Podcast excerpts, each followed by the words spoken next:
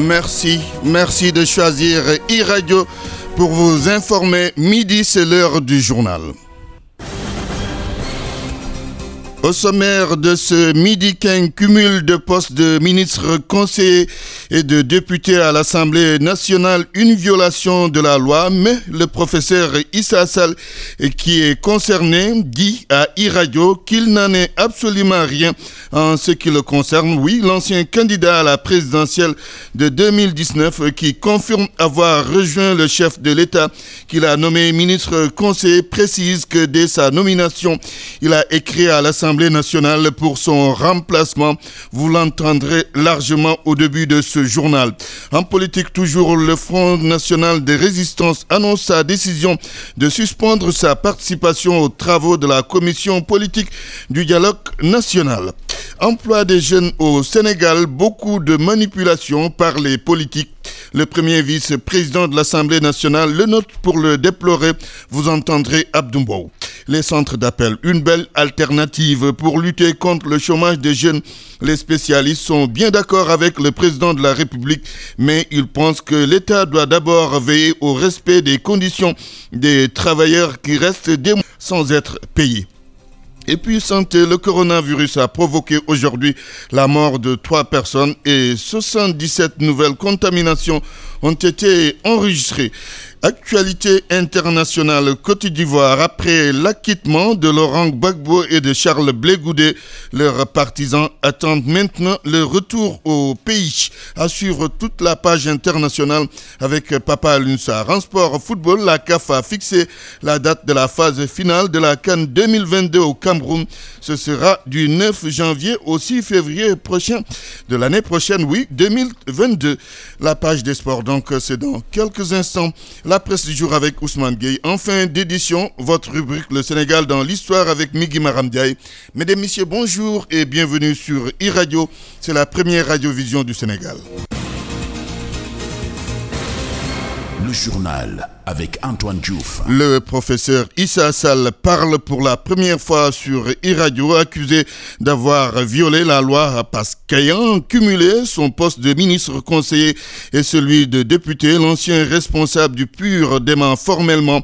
Il fait savoir qu'il a écrit à l'Assemblée nationale dès sa nomination pour son remplacement. Le candidat malheureux à l'élection présidentielle de 2019 a abordé d'autres aspects à propos de son rapprochement avec le président Macky Sall. Voici le professeur Issa Sall. Parfaitement. Depuis le 2 mars, ça fait juste un mois. Ministre conseiller, député en même temps, certains disent que vous avez violé la loi. Qu'est-ce que vous dites? Qu'est-ce que j'ai à dire? Je sais que je n'ai pas violé la loi parce que j'ai envoyé une correspondance pour euh, invoquer donc l'article du code électoral qui en parle et de demander au président de l'Assemblée de procéder à mon remplacement. Bien sûr, ça il ne peut pas y avoir de violation. Et qu'est-ce qui vous a motivé à accepter de travailler avec le président Macky Sall? Vous savez, moi j'ai été candidat à la présidentielle et j'ai donc une idée sur comment travailler pour mon pays. Alors je ne peux pas attendre d'être président un jour pour travailler pour mon pays. Si j'ai l'honneur d'être convié par le président de la République pour donner des idées sur la bonne marche du pays. Mais en tant que patriote, je ne dois pas hésiter. C'est pourquoi le fait que le président m'ait appelé à son côté pour être son conseiller, je pense que je ne pouvais pas faire mieux que d'accepter. Vous avez eu à critiquer la politique du président Macky Sall. Vous êtes ensemble aujourd'hui. Qu'est-ce qui a changé entre-temps? Je l'ai critiqué en quoi? Mais lors de la dernière campagne présidentielle, vous avez défendu votre vision, différente de celle du président Macky Sall, opposition de vision donc. Oui, bien attendez, je, je vous, ai, vous m'avez posé une question, je vous ai posé une question. Vous m'avez suivi pendant la campagne électorale, le candidat Macky proposait un programme, moi j'ai proposé un programme. Le programme que je proposais maintenant, si le président Macky m'appelle à son côté, je pense que les idées que j'avais, je dois pouvoir le partager avec, le partager avec le président pour donc la bonne marche donc de, de notre pays. Et votre nouveau parti? Ça se passe très bien au niveau du parti. Nous sommes en train de placer nos cartes et de modifier le parti. C'était donc le professeur euh, Issa Sal euh, sur e-radio en politique toujours. Je vous le disais en titre, le Front national de résistance a annoncé sa décision de suspendre sa participation aux travaux de la commission politique du dialogue national. Le FNRL n'est pas d'accord avec le président de la République dans sa démarche nous y reviendrons. Les acteurs politiques doivent être formés pour se préparer aux changements politiques et économiques et pour une bonne transition politique, il faut une bonne formation. Ces propos sont du professeur Hamidou Dat qui a tenu à rappeler la différence entre révolution et révolte. Le président, le professeur Hamidou Dat est le président du parti Crédit. Ces propos sont recueillis par Mahmoud Lamine Fati. La révolution va se faire en Afrique, elle va se faire forcément au Sénégal. Mais attention, révolution ne signifie pas révolte. Et pour pouvoir faire une révolution sans révolte, ça demande à ce que des citoyens, les acteurs politiques soient bien formés. C'est pour ça que nous tenons à former les militants pour les préparer à ces changements. Parce que le système politique actuel, tout le monde a vu qu'il a montré ses limites. Parce qu'un système politique que je peux appeler, qu'on appelle, ou bien que je peux appeler une monarchie républicaine, où tous les pouvoirs restent concentrés essentiellement entre les mains du président de la République en une seule institution, c'est un système qui a montré ses limites. Les changements économiques aussi se feront. Les jeunes ont besoin d'emplois. donc, nous avons besoin d'entreprises, nous avons besoin d'usines, nous avons besoin d'industrialiser le pays. Mais ça, c'est des changements profonds. Le premier vice-président de l'Assemblée nationale, lui, alerte par rapport à la manipulation des politiques au sujet de l'emploi des jeunes. Abdoumbo a fait cette sortie après la non-tenue d'une rencontre de Benon Bokéakar à euh, qui devait avoir lieu hier, mais des jeunes ont empêché la tenue de la rencontre. Thiès Isidore Alexandre Sen. En lieu et place d'une réunion, c'est une déclaration qui a été tenue. Abdoumbo, premier vice-président de l'Assemblée nationale, est contre toute politique politicienne sur la dernière décision prise par le chef de l'État pour réduire le chômage des jeunes. J'en veux pas à ces jeunes. J'en veux pas au bouillonnement quand même de certains jeunes. Emploi des jeunes, politique de développement. C'est pourquoi les jeunes doivent comprendre que le président de la République les a entendus. On fera de notre mieux pour que les jeunes qui soient puissent davantage bénéficier quand même de ces initiatives qui viendront du président de la République et de son gouvernement. Pour y arriver, le parlementaire estime qu'il faut que les leaders politiques tiennent un discours rassembleur devant les jeunes. Un parti politique, par essence, doit travailler à la réunification de ses membres, à l'unification de ses membres. Aux jeunes qui s'agitent, voici le message d'Abdoumbo. Un jeune doit être un modèle. Un jeune doit être un porteur de message. Un jeune doit être quelqu'un qui demain travaille à l'émergence de son pays. Parce que le président de la République a énormément d'espoir sur sa jeunesse. Quand on est jeune aussi, on doit avoir la responsabilité de ne pas s'affider à des responsables qui travaillent à démobiliser les troupes. À Thiès, l'administration territoriale a tenu un comité régional de développement exclusivement dédié à l'emploi des jeunes. Comité de développement qui fait suite à l'adresse du chef de l'État à la nation le 8 mars dernier. Le député a conclu son propos en disant que Thiès ne doit pas rater le train en marche vers l'émergence de la jeunesse. Isidore Alexandre Saint-Thiès, il est midi 8 minutes partout au Sénégal. Vous êtes sur la première radiovision du Sénégal e-radio.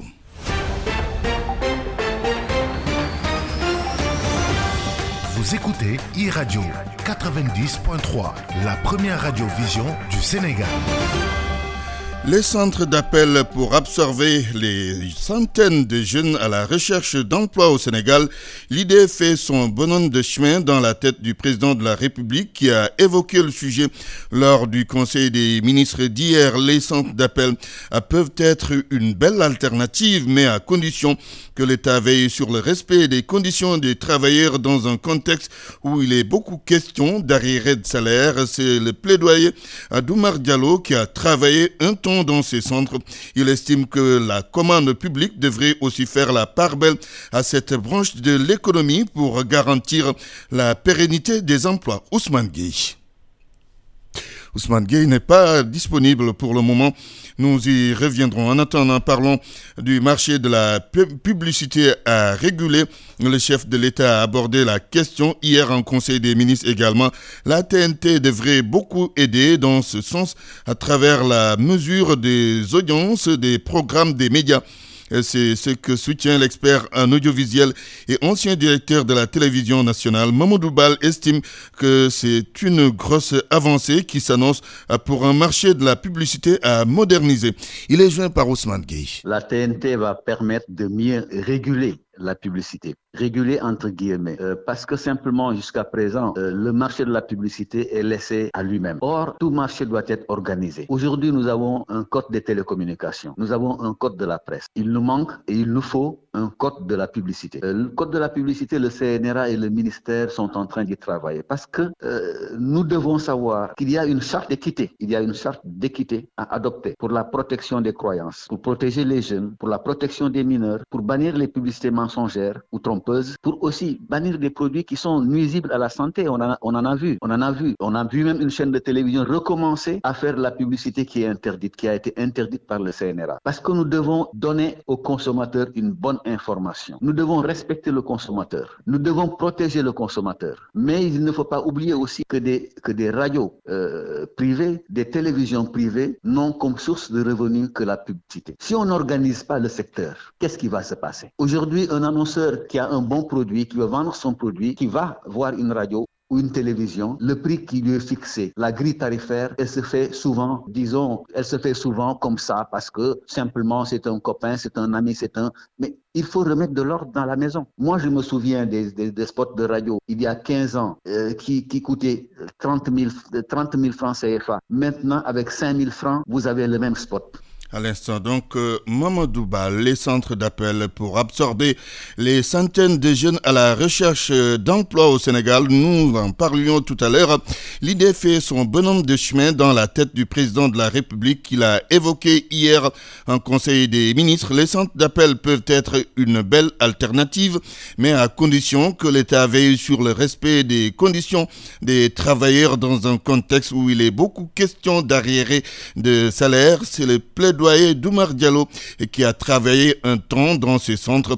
Il estime que la commande publique devrait aussi faire la part belle à cette branche de l'économie pour garantir la pérennité des emplois. C'est un sujet d'Ousmane Gueye. Les centres d'appel, une excellente chose pour recevoir une jeunesse en mal d'emploi. Seulement, Oumar Diallo préconise fortement que l'État soit beaucoup regardant sur les aspects contractuels. Si on se base sur le plus grand centre d'appel du Sénégal, à savoir PCCI, si on voit comment ça s'est passé avec tout tout ce qui retarde le salaire, licenciement abusif, on va dire qu'en fait, ce n'est pas une bonne chose, c'est encore plus traumatiser les jeunes. Mais on ne va pas prendre un cas particulier pour en faire un cas général. Il y a certes l'infrastructure et la conjoncture aident aussi. Toutefois, l'entrepreneur et ancien formateur pour les travailleurs des centres d'appel n'est pas convaincu du caractère pérenne des emplois. Les centres d'appel, il faudrait que la commande publique aujourd'hui soit tout simplement quelque chose qui sera affecté à ces euh, investisseurs sénégalais, à ces entrepreneurs sénégalais, pour que ces gens-là au moins puissent avoir des marchés d'abord de l'État avant de,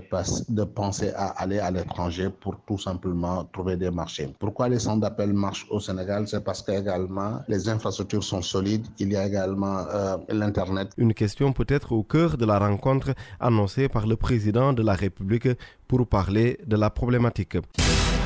E-Radio, c'est partout au Sénégal.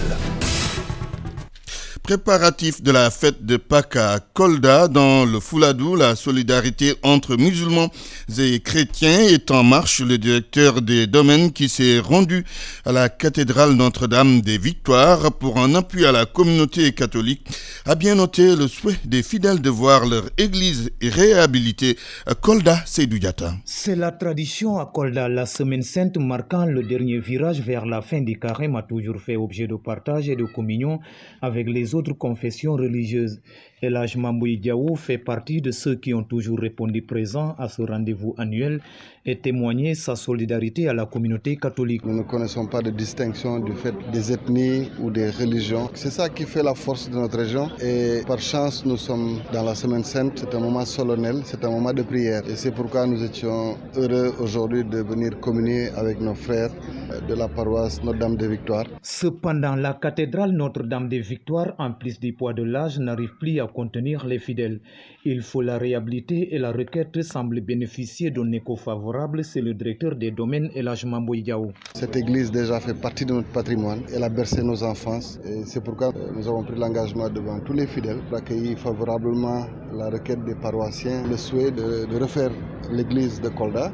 C'est donc une épine en passe d'être ôtée des pieds des fidèles, mais aussi une matérialisation des rapports de bon voisinage entre confessions religieuses, semble indiquer Abbé Désiré Biaï. Et il a grandi dans cette communauté sans sentir cette distinction entre les chrétiens et les musulmans. C'est pourquoi, au-delà de, du don qu'il a fait, il a ému son désir de pouvoir, même disons, réhabiliter toute la cathédrale pour qu'elle puisse présenter une image vraiment qui soit digne d'édifice religieux. Pendant ce temps, les fidèles catholiques préparent activement la fête pascale et on note même une forte implication des familles musulmanes par endroits. Kolda Sedoujata, le point coronavirus. Trois morts ont été enregistrés aujourd'hui. Il y a 32 cas graves en réanimation et 77 nouvelles contaminations à ce jour. 274 942 personnes ont été vaccinées. Docteur Mamadou Ndiaye est le directeur de la prévention. Sur 1659 tests réalisés, 77 sont revenus positifs, soit un taux de positivité de 4,64%. Les cas positifs sont répartis comme suit. Nous avons eu 17 cas contacts suivis par nos services. Aucun cas importé n'a été enregistré au niveau de nos différentes portes d'entrée aériennes, maritimes et terrestres. Et 60 cas issus de la transmission communautaire ont été répertoriés 113 patients suivis ont été contrôlés négatifs et déclarés guéris. 32 cas graves sont pris en charge dans les services de réanimation. Trois décès ont été enregistrés le mercredi 31 mars 2021. L'état de santé des autres patients suivis est jugé stable. À ce jour, 38 782 cas ont été déclarés positifs, dont 37 434 guéris 1054 décédés et donc 293 patients sous traitement. Le ministère de la Santé et de l'Action sociale informe que depuis le début de la campagne de vaccination dédiée à la COVID-19, 274 942 personnes ont été vaccinées sur l'étendue du territoire national. E-radio, c'est l'international. Midi 17 minutes. Bonjour Papa Lunsa. Bonjour Antoine Diouf, bonjour à tous. Laurent Gbagbo et Charles Blégoudet, acquittés par la CPI, leurs partisans attendent maintenant le retour en Côte d'Ivoire. C'est l'autre étape à franchir pour les deux ex-accusés, mais il y a des équipes juridiques mais aussi politiques, il faut le rappeler. Laurent Gbagbo a été condamné par la justice ivoirienne en janvier 2018 à 20 ans de prison dans l'affaire du braquage de l'agence ivoirienne de la Banque centrale des États de l'Afrique de l'Ouest, un dossier judiciaire à vider donc. Il leur faut aussi des passeports délivrés par le pays d'origine. Des partisans de l'ancien président de la Côte d'Ivoire accusent le président Ouattara à l'origine d'être à l'origine des blocages. En tout cas, Bagbo et Blé Goudé veulent retourner chez eux après 10 années de procédure à l'AI. Le gouvernement se dit prêt pour leur faciliter la tâche. Un retour signerait, le retour signerait donc une recomposition de la scène politique ivoirienne où les acteurs essaient désormais de parler le même langage. Laurent Gbagbo et Charles Blé Goudé donc euh, jubilent la procureure de la CPI, Fatou Bensouda, pleure. Elle a perdu le match hier quand l'arbitre ou le juge a sifflé la fin de la rencontre. Cette opposition se jouait bien sûr à la Cour pénale internationale. L'appel de Fatou Bensouda n'a pas donc trouvé un écho favorable. Il a été tout simplement rejeté. Un échec pour celle qui fait ses bagages, d'autant plus que Mme Abdougué Kassi, la procureure, doit quitter la CPI le 15 juin prochain. L'acquittement définitif de Laurent Gbagbo et de Charles Blé Goudé, un camouflé pour Fatou Bensouda, la procureure de la Cour pénale internationale qui quitte ses fonctions le 15 juin prochain. Après 9 ans passés à la tête de cette institution, a été déboutée une nouvelle fois de plus par les juges. La chambre d'appel, peu avant de prononcer ce verdict, a indiqué que les preuves présentées par l'accusation pour l'annulation du tout premier acquittement prononcé en mars 2019 étaient d'une extrême faiblesse et contrairement à ce qu'avait soutenu la Gambienne, la procédure n'a pas été enclenchée de vice de forme, encore moins d'irrégularité. Mieux, les magistrats ont balayé d'un revers de la main les éléments présentés comme preuve par l'équipe de Fatou Bensouda, laquelle s'était forcée des années durant de trouver de quoi enfoncer l'ex-président ivoirien et l'ex-chef du mouvement des jeunes patriotes accusés tous les deux de crimes contre l'humanité. Depuis le début de cette affaire, des juges avaient obstinément refusé de confirmer la mise en accusation, convaincus de la légèreté des éléments qui leur ont été présentés. Ils avaient tout de même donné une nouvelle chance à la procureure, une chance qu'elle a saisie, mais qui malheureusement n'a pas tourné en sa faveur. La confirmation de l'acquittement de Laurent Gbagbo et de Charles Blé Goudé est donc un sacré revers pour Fatou Bensouda. Une longue saga judiciaire qui s'est terminée hier avec un Laurent Gbagbo assis dans la salle d'audience, les pouces levés en signe de victoire. Au Niger, après le coup d'État manqué, les enquêtes se poursuivent. Les autorités veulent coûte que coûte trouver les auteurs de cette tentative de coup d'État raté au Niger. Au moins 15 militaires ont été arrêtés lors des enquêtes. Un nom est sorti du Il s'agit du capitaine Gourouza, un officier de l'armée de l'air qui portait en lui des armes lourdes dans la ville de Niamey, aux alentours du palais présidentiel, sans se faire repérer. Aujourd'hui, il est l'homme le plus recherché au Niger. Ses photos sont affichées partout et circulent sur les réseaux sociaux. Le lancement d'une véritable chasse à l'homme, le calme est revenu au palais présidentiel après le sifflement des balles. Hier, Mohamedou Issoufou a fait ses adieux au personnel de la présidence, mais avant, elle a présidé la cérémonie de prestation de serment de deux nouveaux membres de la Cour constitutionnelle. Sigiri, ville de la Haute-Guinée, est sous tension depuis lundi soir. Les manifestations se poursuivent et les jeunes ne décolèrent pas. Ils ont paralysé la ville en investissant une fois, une nouvelle fois la rue pour dénoncer les fausses promesses du président Alpha Condé. Les manifestants exigent également le démarrage du chantier annoncé par le pouvoir. Les détails avec Mamoudou Mortassoari. Situation inhabituelle. D'habitude, Sigiri, ville orifère, roule pour le pouvoir, mais cette fois, assez cris des jeunes, ni les appels au calme lancés par les autorités locales, ni les menaces brandies par d'autres jeunes proches du pouvoir n'ont réussi à dissuader les manifestants. Deux jours successifs que ces jeunes en colère sortent et érigent des barricades dans le but, disent-ils, de se faire entendre. Ils ont érigé des barrières sur plusieurs voiries de la ville empêchant toute circulation. De nombreux jeunes des quartiers de Ponombada et de Faraninko dans la commune urbaine de Sigiri sont dans la rue, principalement stationnés à l'entrée de la ville. Les manifestants réclament à printemps l'achèvement des chantiers ouverts dans la préfecture, parmi lesquels figurent donc les routes. Plusieurs d'entre eux estiment que ces projets en éternel chantier sont des promesses de campagne. Ils exigent alors la finalisation de ces chantiers. Les jeunes, très nombreux, régnant maîtres sur place et n'entendent pas céder depuis lundi aucun agent des forces de l'ordre sur le terrain. En effet, pour tenter de décrisper la situation, le préfet de Sigiri a convié certains jeunes à une réunion à la préfecture, une invitation aussitôt déclinée par la majorité des manifestants. Le slogan scandé par les jeunes confie le journaliste Abdul Goudoussi Diallo qui était de passage Pas de recul, crie les jeunes. À noter que depuis, des dispositifs sécuritaires importants sont déployés devant le bloc administratif préfectoral et la mairie de Sigiri pour parer à toute éventualité. Le paradoxe en effet, c'est que Sigiri reste une zone orifère marquée par une extrême pauvreté. Ces chantiers réclamés par les jeunes devraient entre autres permettre de réduire la poussière dans la ville, ramener de l'eau et de l'électricité. Aujourd'hui, cette ville reste une des plus affectées par le sida qui touche une forte communauté de prostituées, sans doute la plus importante du pays. Ce matin encore, la ville est toujours calme, paralysée sans doute en attendant la reprise des manifestations. Mamadou Mouktar Soirée, Conakry, Iradio. Papa Lunsar au Tchad, les fonctionnaires suspendent leur grève pour un mois. Ils avaient fermé les portes de l'administration une semaine sur deux, une paralysie administrative due à un bras de fer entre le gouvernement et les syndicats. Les autorités avaient promis des avantages sociaux depuis 2016 à cause de la chute des prix du pétrole. Mais aujourd'hui, les deux ont été essayés de trouver une solution avec un nouveau pacte. Le document fait une dizaine de pages et l'objectif affiché par le gouvernement de des Déby, c'est de couver la révolution. Mais il faut d'abord rétablir la confiance qui s'effiloche selon Barca Michel, le syndicaliste et formel. Le sursis de deux mois devrait permettre au gouvernement d'avancer sur les négociations. Une nouvelle réunion est prévue la semaine prochaine pour discuter des éventuels amendements au pacte social. La gestion de la Covid-19 préoccupe la société civile à Madagascar. Les cas augmentent, les décès aussi. La deuxième vague frappe fort à Madagascar. Les organisations de la société civile interpellent alors le gouvernement sur la gestion de la Covid-19.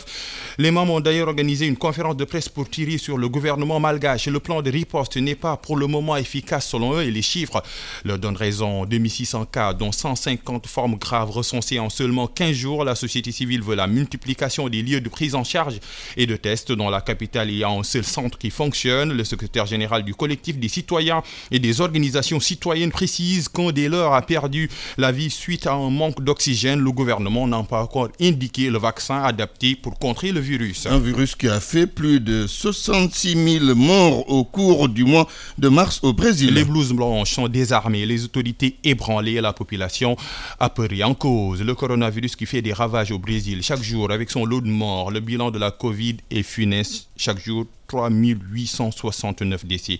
Le mois de mars a été particulièrement meurtrier à plus de 66 500 victimes, soit 102% de plus que les 32 881 morts de juillet dernier dans ce pays de 212 millions d'habitants et les prévisions sont loin d'apaiser les craintes. Le mois d'avril pourrait être Si les autorités ne freinent pas le virus qui roule en vive allure, à vive allure au Brésil, les hôpitaux sont envahis par les malades, les lits manquent et les médecins continuent de sensibiliser pour les Brésiliens, euh, pour que les Brésiliens ne célèbrent pas la fête de Pâques en famille, mais ces appels ne sont pas encore respectés. Les élus locaux décrètent des confinements. Le président Bolsonaro pense que ce n'est pas en restant à la maison que son pays va régler le problème. Les messages contradictoires qui servent de terreau au virus qui tue et continue de tuer au Brésil, la COVID-19 a fait plus de 320 000 morts au Brésil et c'est la fin de cette page internationale, Antoine Diouf. Merci à vous, Papa Lunsar. Le journal des sports de e-radio. Tirage au sort de la Cannes 2022, il va se dérouler le 25 juin prochain. C'est ce qu'a annoncé la Confédération africaine de football à propos des éliminatoires. Ils étaient donc censés s'achever mardi, mais on connaît pour l'instant les 23 équipes sur les 24 qui doivent se qualifier. C'est suite au report du match Sierra Leone-Bénin qui va se jouer en début juin. L'instance panafricaine de football toujours, la CAF a ajouté que la phase finale va se dérouler du 9 janvier au 6 février 2022 au Cameroun. Pour rappel, la compétition aurait dû avoir lieu un an plus tôt, c'est-à-dire en 2021, mais elle a été reportée en raison de la pandémie de Covid-19. Malgré ce report, la CAF a fait le choix de garder l'appellation Cannes 2021 et pas à Cannes 2022. Les 23 équipes qualifiées pour le moment, c'est l'Algérie, le Burkina Faso, le Cap-Vert, le Cameroun, la Côte d'Ivoire, les îles L'Égypte, l'Éthiopie, le Gabon, la Gambie, le Ghana, la Guinée, la Guinée-Bissau, la Guinée équatoriale, le Malawi, le Mali, la Mauritanie, le Maroc, le Nigeria, le Sénégal, la Tunisie, le Soudan et le Zimbabwe. Nous allons parler du Sénégal pour les 79e premières minutes avec l'équipe nationale A du Sénégal, le jeune Pape Matar Assar a mis d'accord les observateurs titulaires lors de la cinquième journée des qualifications à la Cannes 2021. L'ancien Grenat est l'un des joueurs qui ont pu tirer leur épingle du jeu dans un 3-5-2 improvisé par Alu De quoi rendre fier son agent Tierno Seydji, que nous écoutons avec Seiko Seydji. Je vois le garçon tous les jours évoluer, donc euh, moi je ne suis pas surpris. Après, c'est bien pour une première. Il vient, il met tout le monde d'accord. Et c'est ça qui est important. Son intégration réussie. C'est un jeune garçon qui a beaucoup de talent, tout le monde le sait. C'est le garçon qui est sur les tablettes de tous les grands clubs européens tous les grands clubs européens. Aujourd'hui, si Mali Touré avait le choix, il aurait, peut-être signé dans un autre club, parce que les clubs plus UP. Mais je pense que le, le partenariat de Metz l'obligeait à aller, à aller à Metz. Et bon, il fait de bonnes choses. Je pense qu'il est à son rythme, il monte en puissance petit à petit. Il est arrivé quoi au mois de septembre Et vous voyez, depuis le mois de septembre, il fait tranquillement son petit bonhomme de chemin, il a la confiance de son coach. Et c'est ça, aujourd'hui. Le plan, était, il était bien mis en place, monter en puissance petit à petit. Aujourd'hui, il est en train de se révéler à la face du monde, à la face du championnat de France. Pour un gamin qui arrive, euh, il n'y en a pas beaucoup qui, qui, qui l'année et commencent à s'imposer comme ça, aussi bien en équipe nationale. Et tant mieux pour lui, ça veut dire que euh, la qualité de la formation sénégalaise, elle est là. Parce que matin, on ne va pas me dire que c'est Metz qui a mis euh, le talent qu'il est en train de, démontrer sur le terrain. Ça veut dire qu'à la base, ses formateurs, aussi bien ceux qui l'ont eu à Thiès et Génération Foot, ont mis, et, ont fait le nécessaire pour que rapidement il arrive à un certain niveau. Et je pense qu'aujourd'hui, il n'est qu'au début de sa carrière. Et je pense que ce garçon va nous prévaloir beaucoup de satisfaction. Après, bon, moi je suis son agent, donc j'ai le devoir de le protéger, de le protéger, de le laisser ça. Après, il faut qu'on ne s'enflamme pas trop, parce qu'au Sénégal, on a tendance à s'enflammer pour un match. Il faut laisser le garçon grandir à son rythme. Il faut laisser le garçon progresser et il nous, il nous vaudra beaucoup de satisfaction, mais que tout le monde garde les pieds D'abord lui, d'abord son entourage proche, c'est-à-dire nous les agents qui sont avec lui, d'ailleurs son entourage familial. Le Sénégal est la meilleure sélection africaine dans le classement FIFA depuis plus de deux ans. Un leadership sur le papier que les Lions tardent à matérialiser sur le terrain selon le journaliste Abdoulaye Thiam. Mais il est d'avis que le Sénégal dispose aujourd'hui de toutes les conditions pour remporter le trophée continental. Abdoulaye Thiam est au micro de Babacar Fall pour gagner ce, trophée continental. Il ne lui manque absolument rien du tout. Nous avons les joueurs qu'il faut euh, dans tous les compartiments du jeu. Au niveau des gardiens, depuis Tony Silva, c'était un désert. Aujourd'hui, vous avez trois gardiens titulaires indiscutables. Au niveau de l'axe central, en plus de Khalidou Koulibaly, vous avez aujourd'hui Abdou Diallo. Au niveau du côté gauche, vous avez Sabali. Côté droit, vous venez d'avoir un jeune joueur pétri de talent à la personne de euh, de Balotouré. Au niveau du milieu du terrain, on a l'embarras du choix. On peut aller jusqu'en Chine pour récupérer. fondamentalement, je ne suis pas d'accord avec Alucici là-dessus. Pour le cas de Pape Ndiaye, je ne pense pas que ça soit nécessaire de laisser un joueur d'une dimension pareille, pour la bonne et simple raison qu'il joue en Chine. L'Algérie, aujourd'hui, le meilleur attaquant de l'Algérie s'appelle Bounja. Il joue au Qatar. Ça n'a pas de sens.